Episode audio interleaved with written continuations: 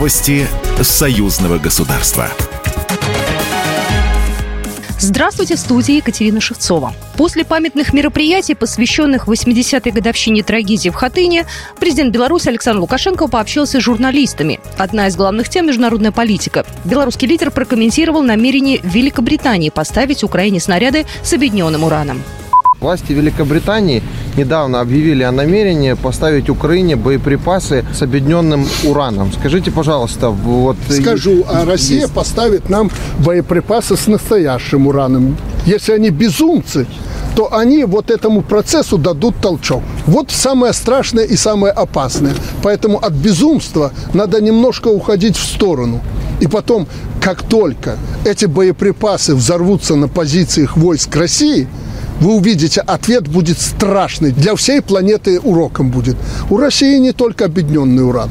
Вы это прекрасно знаете. Поэтому я думаю, что вот этот тренд в этой войне в плане эскалации и начинать не надо.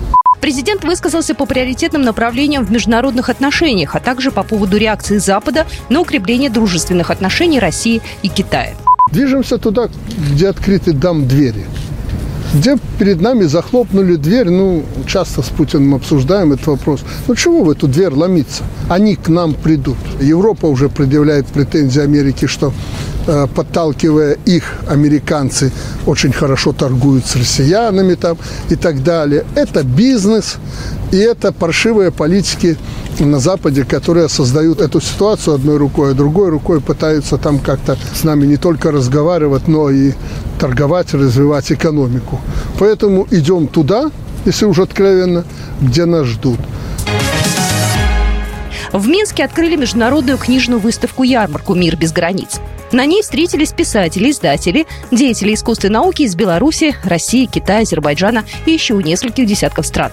Российская Федерация в этом году является почетным гостем форума. Уже стало традицией в самом начале проводить симпозиум литераторов. В этом году он прошел под слоганом «Не книжный мир». На выставке присутствовал Михаил Швыдкой, специальный представитель президента России по международному культурному сотрудничеству.